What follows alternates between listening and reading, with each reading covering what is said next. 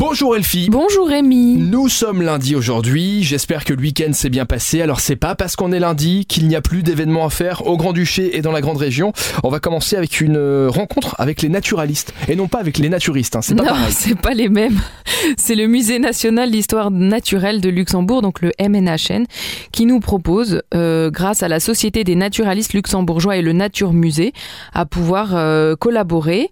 On va donc pouvoir assister à une conférence qui va durer entre 30 et 45 minutes, après quoi il y a évidemment le temps des questions-réponses pour un bel échange. Et vous allez pouvoir en fait apprendre les différentes espèces et inspirer la diversité des espèces, mais aussi comment attirer l'attention sur la perte de certaines espèces, animales évidemment. La vidéoconférence est maximum à 100 personnes, donc il faut évidemment s'inscrire. Tout cela se passe en ligne, c'est ce lundi à partir de 20h. Aujourd'hui également, Live Me Family Online Talk.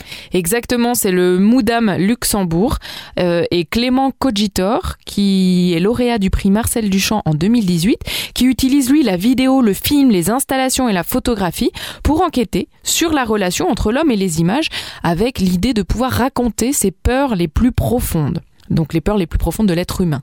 Donc il va développer une pratique située à mi-chemin entre le cinéma, l'art contemporain, etc.